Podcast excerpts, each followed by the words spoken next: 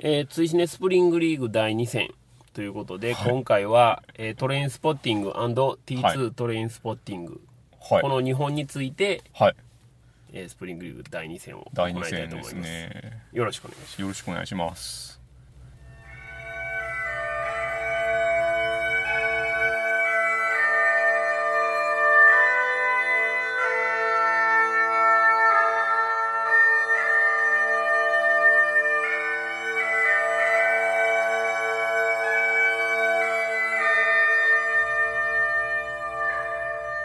回の第2戦を取るにあたりですねはい。ツイッターの方で、はい。えーあなたのトレインスポッティングストーリーということではい「スター・ウォーズ」以来ですね。あの壁の伝説が生まれたねそうですね。壁に向かって喋っているポッドキャストというのをはい。如実に表した あの回。衝撃的の以来の、ははい、あなたのトレインスポッティングストーリーということで募集しまして ではい。あの実はですね、はい。私あのいつも申しておりますように、はい。えー、ツイシネの他にシネマアクティブというのをやっておりまして、はい。こちらで月1回マンスリーシネマトークというのをやってるんですね。はい。そこで今月のお題が T2 トレインスポッティングやったんですよ、はいで来ていただいた方に、はい。またねあの壁に向かって喋ってる ポッドキャストにならないように来ていただいた方にですね一度質問として。幸い良かったっすね。はい。あなたのトレインスポッティングストーリーということで、はい。えー、とリサーチしてもらいました、はい、これを ありがとうございまますずはいはい。あご紹介したいと思うんですけどえーっと「スター・ウォーズ・ストーリー」の時にもお世話になりました、明美さんからいただありがいておりとうございます大体96年当時といえばはい。福岡のミニシアターでやっぱり映画をよく見てたということですね。あそうなんですね。で福岡ミニシアターどれぐらいあったんですか？って聞いたら、はいはい。大体3つぐらいありました。すごいですね。というような話で。まだ景気良かったですね。でシネコンができたかできひんかったかぐらいの感じでしたというような話でした。へうん。でミニシアターで今見てましてーはい。トレインスポッティングを見ましたよというような話でしたね、はい。はい、ちなみに音楽は渋谷系ばっかり聴いてましたと。あもう時代やな。と言うてありました、はい、明美さんありがとうございます。ありがとうございます。それから、えー、シバニャンさんからはい。いただいておりましてですね。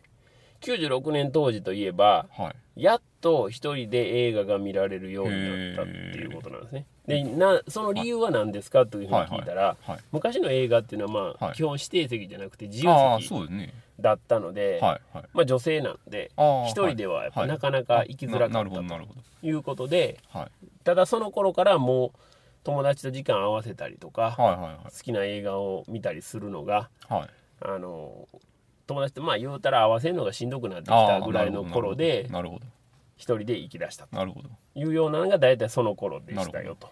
当時7歳やったからとかそういうことではではなくてっていうことですね。はいでその頃聴いてた音楽ははい。世紀末と。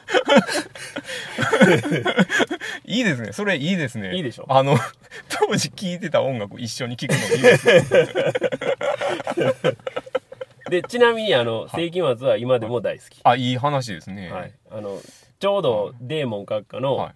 えー、とソロコンサートはい。前日に行ってました言ってました。ええすごいですね、はい。そして相撲も見て。相撲もまああのようわからんけど見てるみたいなことは言うてありまし あマジっすか、たはい。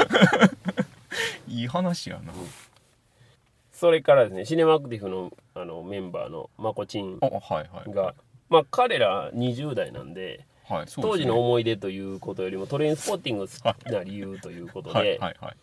その彼曰くですね、はい。その吉本隆明の悪人正気というあのえっ、とあれ誰でしたっけ糸井重里さんがインタビューした本があるんですけどそこで、まあ、飯食うのに困ったらはい。盗んでもええんやでというような話があると。るほどね。うん、でそれが、はい。そのまこちには非常に響いてると。でトレインスポッティングが好きな理由ははい。その自由自由っていうのはうん。自分の中にあるんだと、その選択な、しろっていうような話が出ますけど、それが結局、自由を選択するのもしないのも自分の中にあるから、そこがいいのいいんだということなんですうんね。なるほどね。でトレインスポッティングを好きな理由っていうのは、むしろそのそこで仲間を最後に裏切るラストにうん。非常に彼はカタルシスを感じたとうんうんうんうん。いうことなんですわかる。だから、えー T2 はうん。乗れなかったと、ああなるほどね、いうような話になるんですけどね。なるほどね。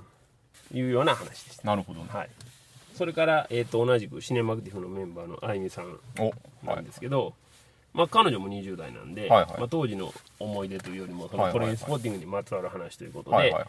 まあ、おしゃれな映画っていうのがやっぱイメージとしてすごい先行してたと。うんうんうん。で高校生ぐらいの時にはいはい。見て、はい。なんとなくはいあこれがおしゃれなんかなというような感じはしたけども、はいはい。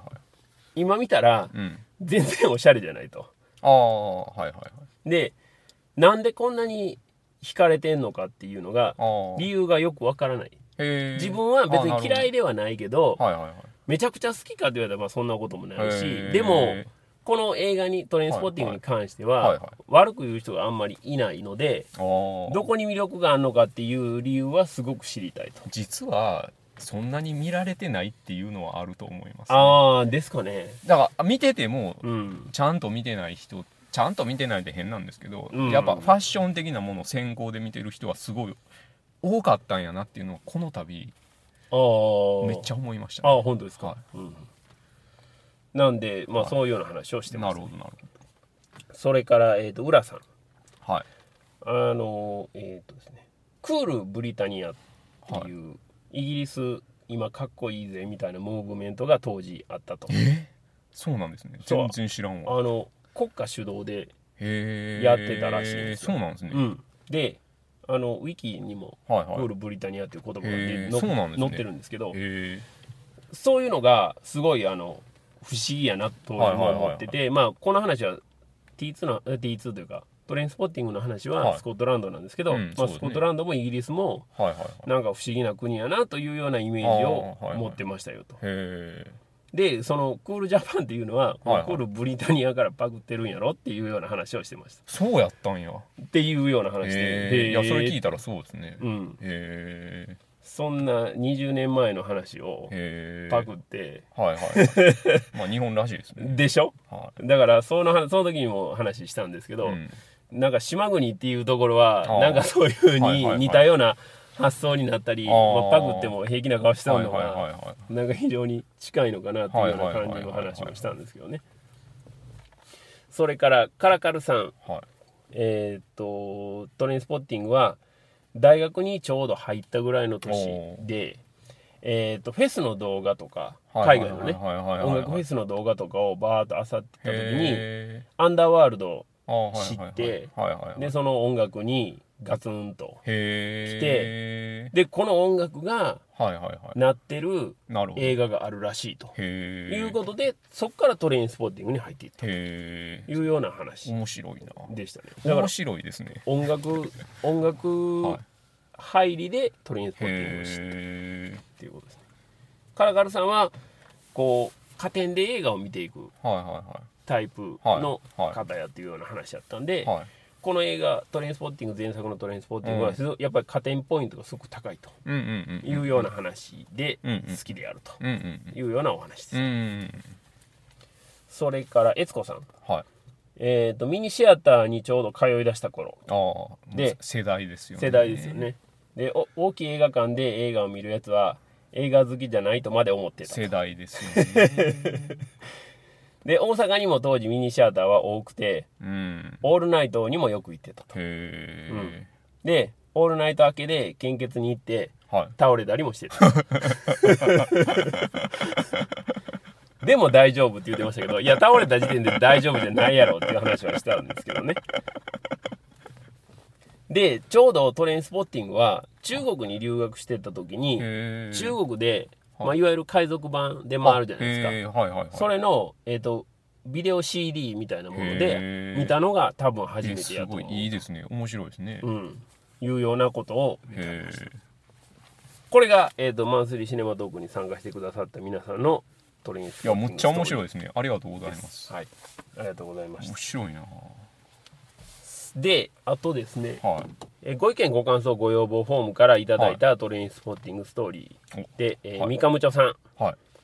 トレインスポッティング公開時は、はい。ルーズソックスポケベルプリクラという当時女子高生三種の神器と歌われた装備をした完全無欠の女子高生でした来たなぁ。来ましたね一方ビデオ屋で借りたはい。はい。ドグラマグラにハマり来ましたね。もう完全に世代やな。当時のオールタイムベストがナチュラルボーンキラーズだったという誰にも言えない秘密を抱えたこじれた青春時代で絵にした描いたような。これすごくないですか？ルーズソックスにボケベルにプリクラというはい。仮面をかぶってはいビデオ屋で借りたドグラマグラにハマって。それ全盛りじゃないですか。オールタイムベストがナチュラルボーンキラーズっていそうれね96年にあったやつ全部ですよ。ですよね。完璧やな。すごい。全部を食らうという。400点ですね。素晴らしいな。伊賀部長さんありがとうございます。ありがとうございます。最高やなあとはですね、はい。えっ、とツイッターの方でいただいてはいはいますんで、そちらをちょっと順番にご紹介したいと思うんですが、あこれ滝さんのやつ読んでいいですか？あ僕ですね。はい。はい。えートレスポ公開当時神戸では紺地のカバーオールにはい。赤いボトムスを合わせるのがむっちゃ流行っててでも大阪行ったらそんな格好してる人は皆無だった記憶。今よりまちまちでのカラーがあったようなと。そうなんですよ。そうなんですか？インターネットがなかった時代ですよね。そうですね。ないですね。だからあのーほんまに神戸大阪ぐらいの距離でも、うん。街でファッションのトレンド違ってたんですおよ、お面白かったですね。はい。ちなみにそのはい。紺地のカバーオールに赤いボトムスは合わせて、はい。大阪行ったらちょっと恥ずかしいみたいな記憶があるってこといやですか？僕は言ったらスコットランド人みたいなもんなんであの超田舎者なんで。あれですよ。あのポケットに刺繍が入ったようなジーパン履いてたぐらいの感じ 別にそんなに気にはしてなかったと。っていうことにしておきましたあーわかりました。はいもう一個滝さん、はい。えー打ち込み好きのゼミの友人にアンダーワールドはテクノではなくニューウェーブに分類するのが正しいのであましいけてないと言われたことも思い出したよと。そうなんですよ。何ですか？はい。だからアンダーワールド当時イケてたみたいなのはうん今結構そういう感じあるじゃないですか、うんうんうん。それでも結構幻想ちゃうかなって思うんですけへえどね、はい、なるほどね。歴史はね捏造されるもんなんで。ああまあね、はよくあることですが、はい。それからメガネガティブさん、はい。えートレインスポッティング。公開当時、はい。無垢な浪人生だった僕は予備校のあった難波で立て続けにホモビデオと新興宗教の勧誘に遭い難難波って怖い街だなと思った記憶があります。もちろん両方断りましたよ笑いちなみにホモビデオの出演料は1本10万円くらいでした笑い。すごいですね。これはすごいですね。でもこれはすごい貴重な証言やと思うんですよ。の当時はだからまだ街でそういううん。新興宗教の勧誘があったっちゅうことですね。今ってないんじゃないですか？あるんですかね？おそらくそこその辺ってターニングポイントちゃうかなって思って。あー。おオウムが確かに確かに。あるんで。そうですね。はうん、まあ、確かにそうかもしれないですね。いそういう時代ですよ。うん、街で新興宗教の勧誘してるなっていうのは確かにうん。見かけないような気はしますね、うん。手かざし教とかね昔普通にあったけど最近あんま見ないでしょ。見ない見ない見ない。めっちゃ遭遇しました。昔は普通やったじゃないですか、うん。めっちゃ遭遇しましたしめっちゃ手数されました。ねはい。だから今はねだからオウム以降になっちゃいます。そういううん。の急に減ったの、確かにねうん。それはあるかもしれないですね、ホモビデオ出演料1本10万っていうのはどうですかね。高いんかな安いんかな。当時の10万円やったら今の1万円ぐらいかもしれないです。あバブルやから。それは安いな。それから吉野さん、えーはい。トレスポ1作目の頃三宮ビブレのタワレコはいつもにぎわっててポスター貼ってサントラ面出し山積みバウンスでも激推し。はいウォン・カーワイの恋する惑星も同じ来頃でましたね。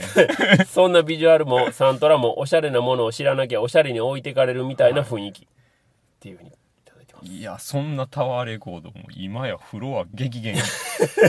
すごいですよね。もう時代変わりましたよね。ですね。うん。僕もビブレのタワーレコードむっちゃ行ってましたよ。ああ本当ですか、うん。もう今やねもうビブレにはタワレコないですからね。ないですからね。はい、ミント神戸の方にそうですよ。映ってますしビブレの中にはあの何でしたっけ？HMV か。そうがあるということですよね。ウォンカーワイ来ましたね。ウォンカーワイもまあこの頃ですよね。来ましたね。うん。やっぱいいワードボコボコ出てきますね。それから、キングアット KSK さん。はい。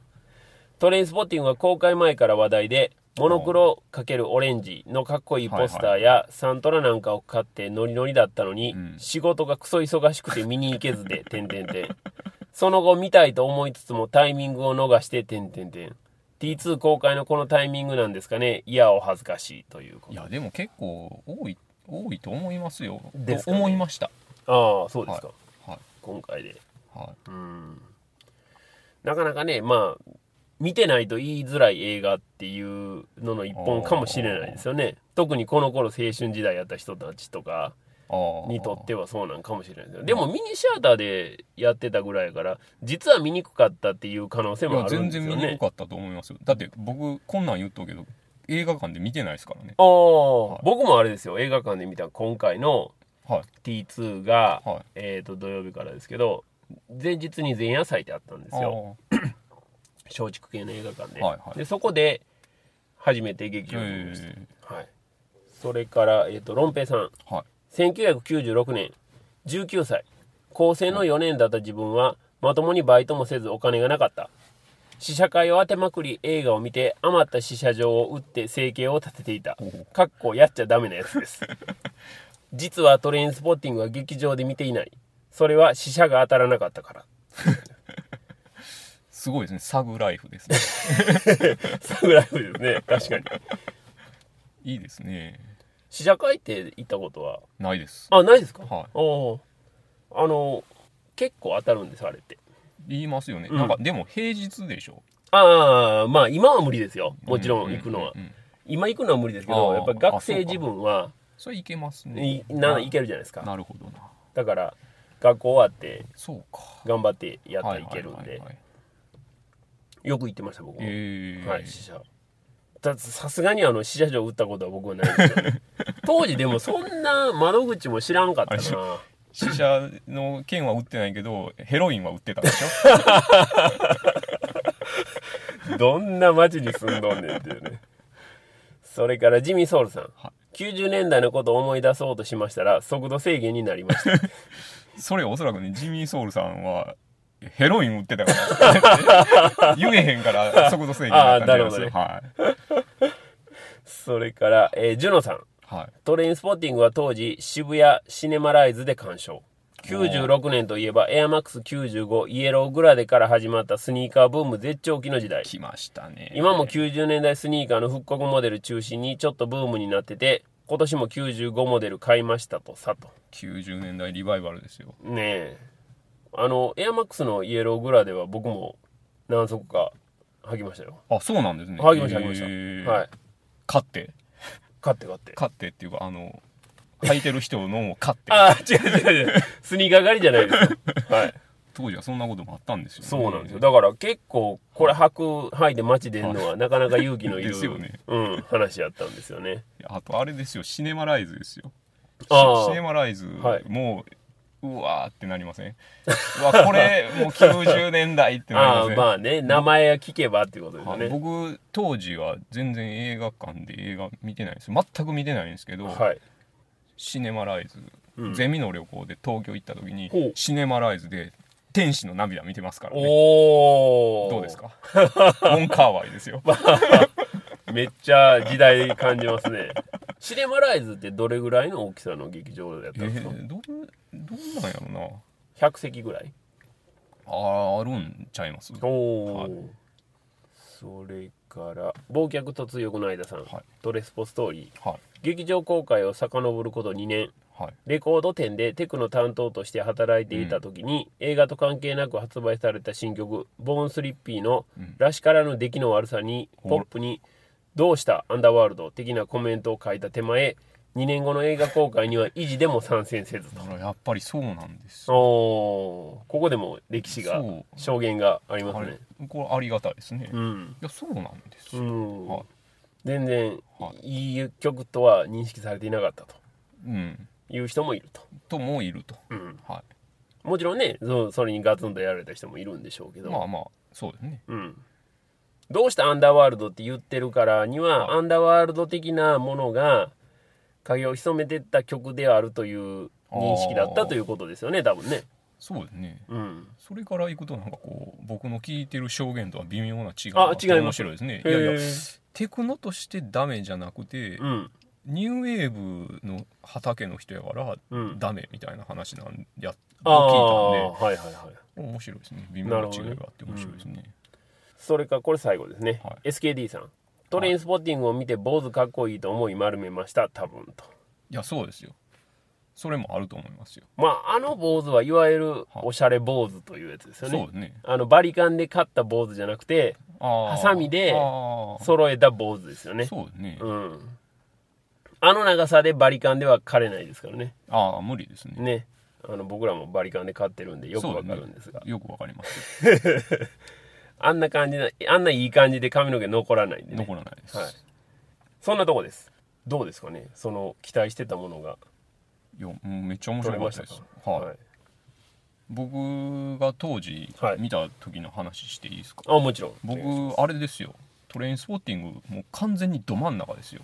ど真ん中っていうのは96年当時年齢で言うとどれぐらいなんですか？212ぐらいかな。おだから完全にモラトリアムおやったんで、自分がその社会人になるビジョンとか全然見えへんかって、まあうんぼんやり生きてたんですけど、はいはいはい。であれですね。トレインスポッティングと、うん。あともう一本ね惑星ソラリスを見てその2本を見て、うんいやいやこれはでもあの就職とかせなあかんねやなって思ったっていう。そうなんですそうそうそう。惑星ソラリスははい。あれですよ。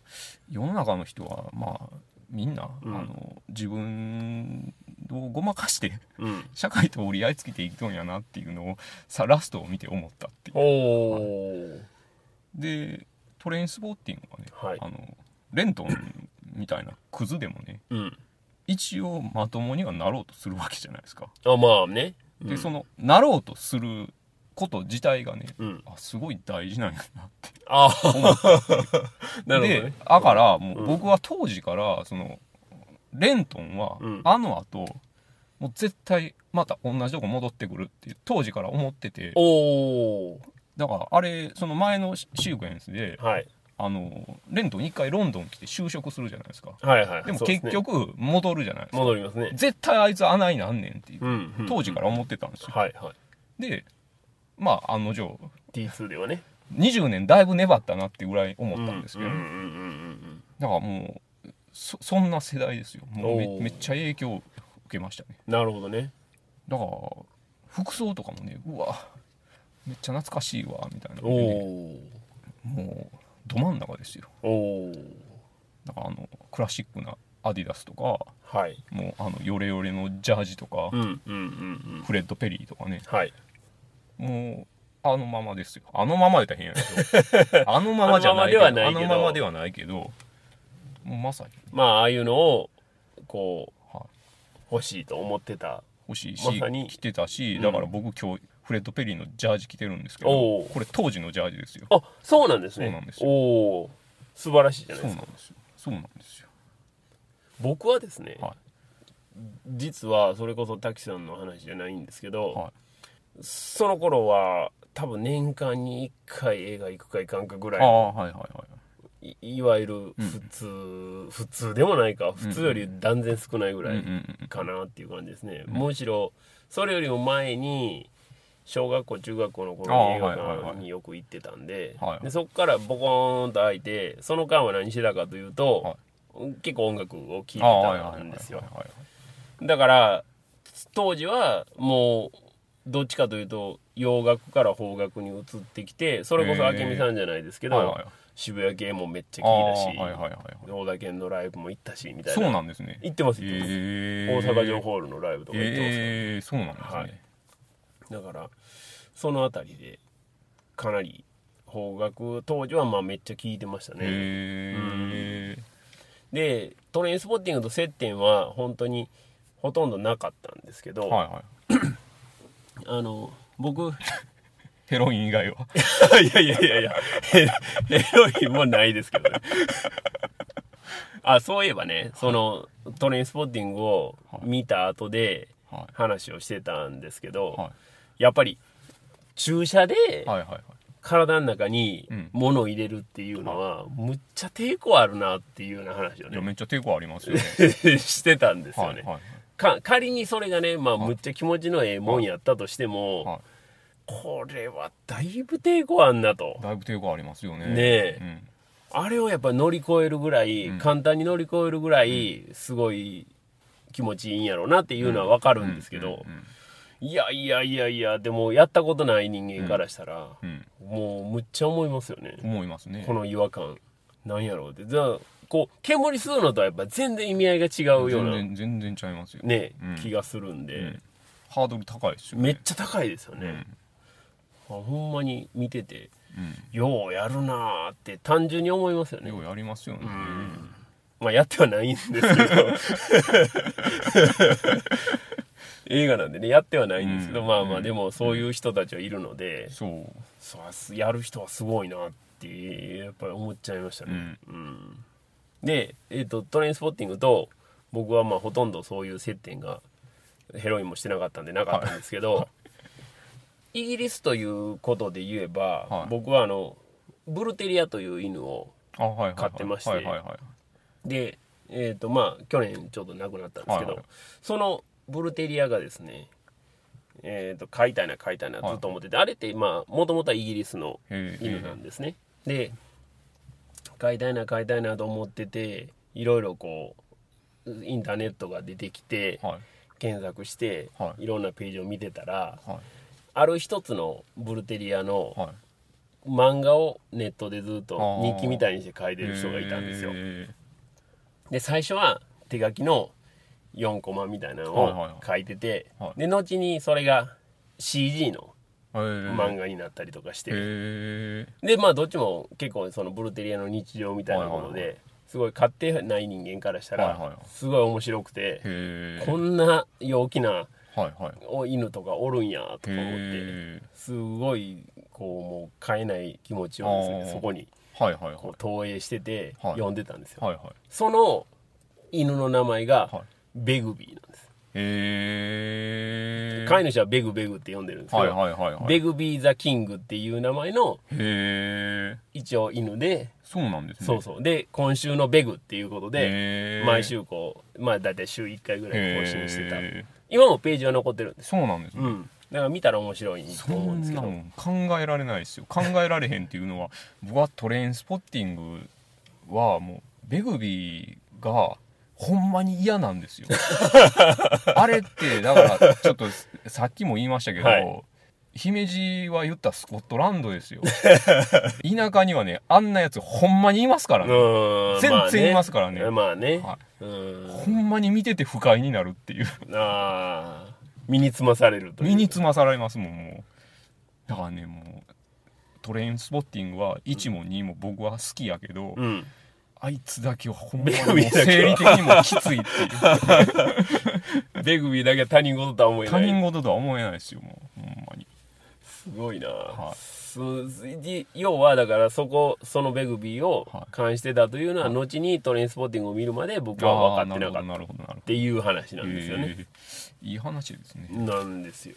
だからあそうかあの飼い主はやっぱトレインスポッティング好きやったんやなっていうふうに、えそれもベグビそうしかもベグビーという。でも多分その犬のキャラクター的にーはいはい。そういうベグビーの名前を冠してあげるぐらいのなるほどねまあ割と気ままな感じのキャラクターなのでということやったと思うんですよね。はい。そんなとこですかね。そうですね。いやまあ映画の感想としてはどうですか？あそうですね。T2 の話をしてないんで T2 の話しまはいすか、はいはい僕は、えっと、トレインスポッティング、まあ、今回前夜祭で、はい。えっと1作目見て、はい。ああそうかそうかこんな話やったっけみたいなはい感じで思ってて、で割と時間も短いんですよね。あそうだ96ね分とかぐらいやったかなと思うんですけど、ああまあこんな話かうんというような感じで、うんうん、まあまあっていうような感じで。そんなむちゃくちゃ好きかって言われたらそんなことでもないんですけど。はい。T2 はめっちゃ良かったですね。そうなんですね。うん。T2 めっちゃ良かったです。実良かったですよね。うん。めっちゃ良かったですね。だから1作目でうん。レントンが、うん。そのまあ、完全に幻覚を見て、うんえー便器の中に体を突っ込んで、はえーそこからえーあの何でした？座薬座の薬 座薬のやつを引っ張ってきて、うん。取って、うん。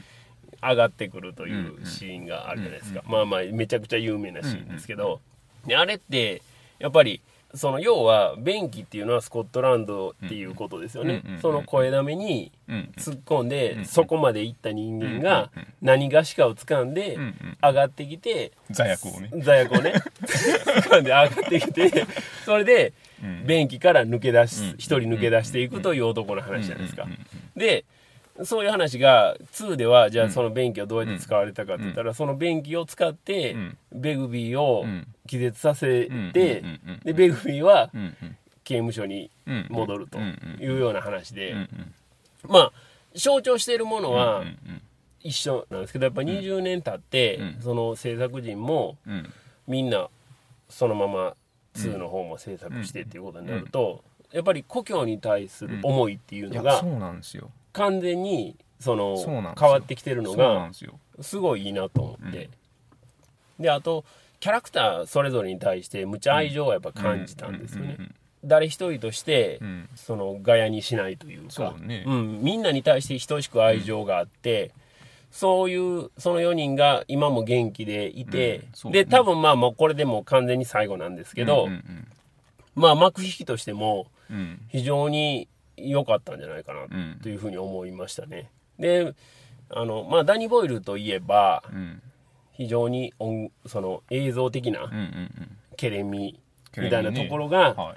まあよく取り沙汰されて、なんやったらそこがちょっと過剰すぎひんかというような作品もこれまではあったと思うんですけど、うんうんうん。まあ、今回に関して言えうんばうん。やっぱりその辺りはかなり使ってはいるんですけど、非常に控えめそうね。で最後の最後にやっぱりんうん。ドーンと持ってくるじゃないですか、うんうんうんあれもやっぱり素晴らしいラストやなと思ってて、あれいろんな解釈できると思うんですけどね、うんうんうんああいうやっぱ使い方っていうのはやっぱりもう非常になんか老快というか、うん。うん素晴らしいなと思いましたね。ダニー・ボイルの作品の中でもうん。12を争ううん。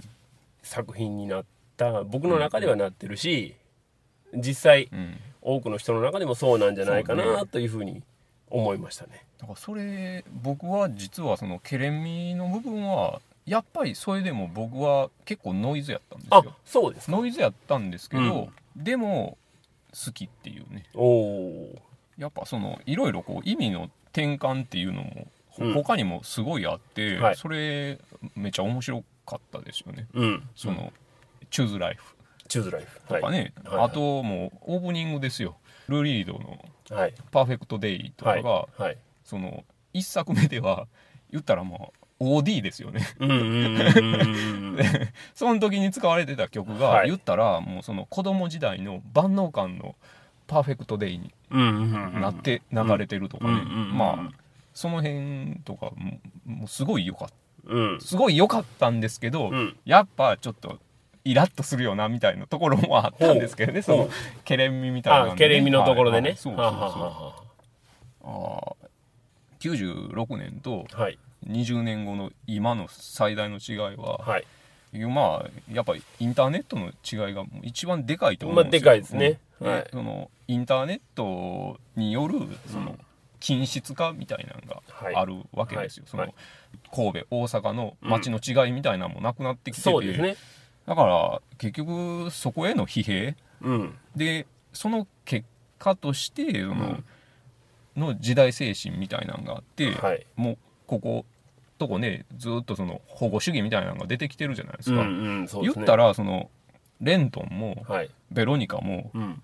地元に帰っていうん。くわけですよ、うんまあそうですね。そうそうそうはい。そう、だから今からどういう時代になるか分からへんけど、うんうんうん明らかに今の時代を象徴しているいうなるほどね、うん。うん。面白いですよね。うん。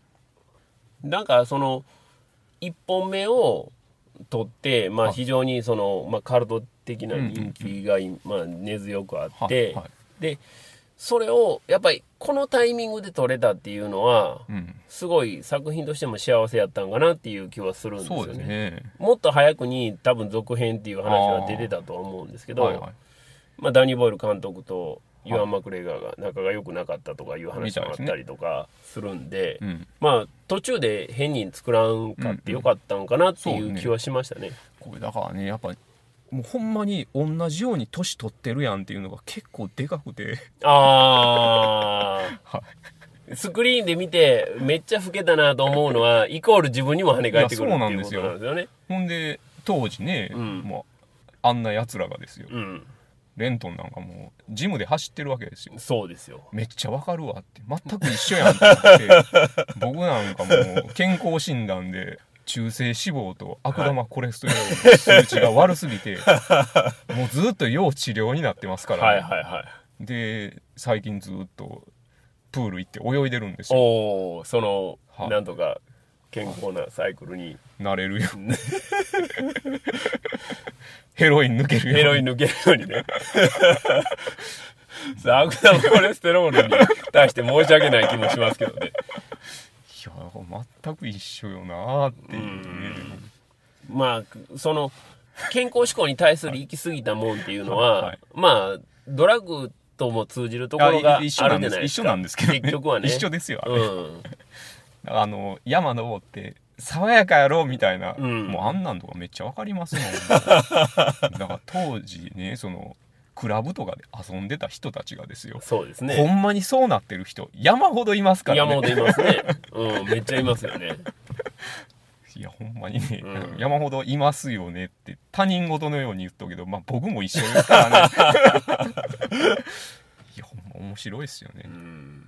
いい良かったと思います。この20年は。そうなんですよね。が結果的に良かったなっていうね。はい。そうですね。まあ、意図したものではなかったとしても、はい結果 OK っていうのはすごい感じますね。そういうやっぱり、その不確定要素がはまんのが、こういう作品のうんいいところなんかなっていうふうに思いますよね。だからやっぱ変わらず閉塞感の中で生きてるっていう感覚もあるしそうそうそうそう。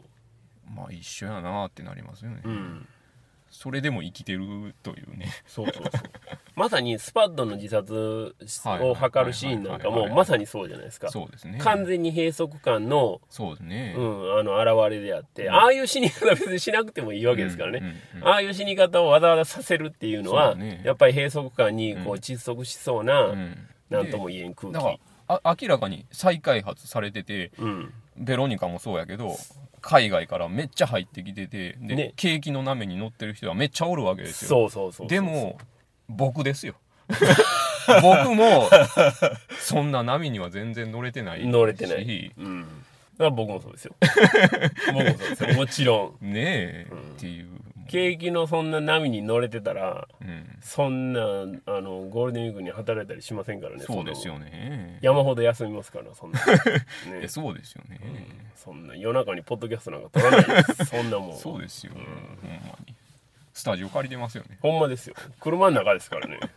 なんかだんだん寂しくなってきましたねだんだん寒くなってきましたね。この辺でやめときましょうか。まだヘロインに手を出すことになりますやばいやばいやばいですねやばいやばいはねせっかく注射からね、そうですよ。脱却したのにね。のに。まあそんなところで、は。はい。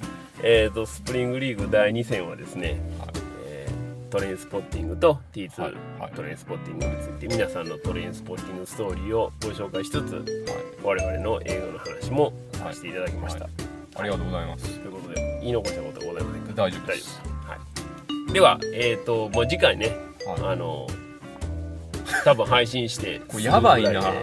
編集が追いつけないかもしれないすぐぐらいで多分まだ撮らないといけないとはい思うので、まあ頑張りますはい。寿司ね、ボリューム91、はい。ガーディアンズ・オブ・ギャラクシー・リミックス、はい。ぜひ皆さんよろしくお願いします。よろしくお願いします。はい、以上です。ありがとうございましすた。